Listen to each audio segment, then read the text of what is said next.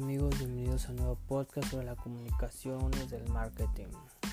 Como podremos observar, el podcast se trata sobre el marketing y los objetivos de la comunicación del marketing es construir notoriedad, reforzar el mensaje y estimular a las acciones.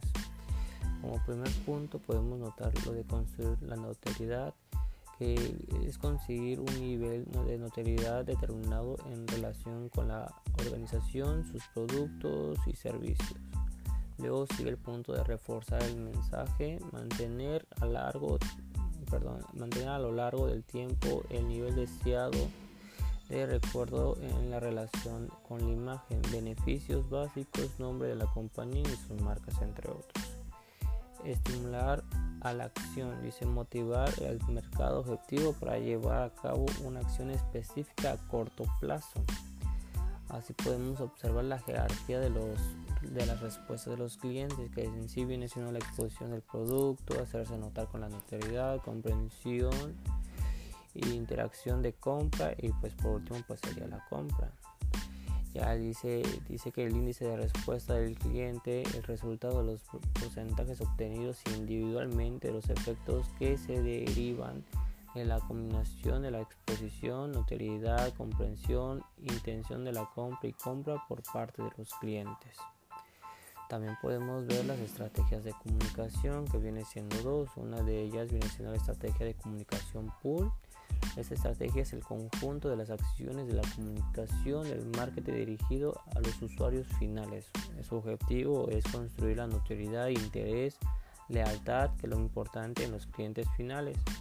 Cuando esta estrategia se ejecuta con éxito, los usuarios finales buscan y mandan determinados productos y servicios. Por ejemplo, son los clientes frecuentes que vienen por un producto en especial. Un claro ejemplo puede ser un comprador de Nike que va en específico por un par de tenis que pues, son los que siempre compra.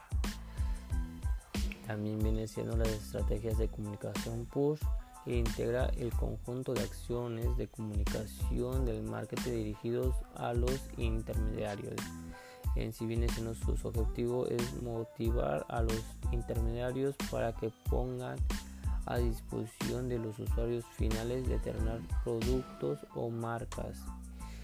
De esta forma mejoran su disponibilidad de los productos promocionados. Por ejemplo, una empresa que ahora le da publicidad a otra y vende sus productos hacia su mercado. Una de ellas puede ser una tienda como Liverpool, Seat, que tiene su propia marca y también vende marcas como Polo, Louis cosas así, por ejemplo.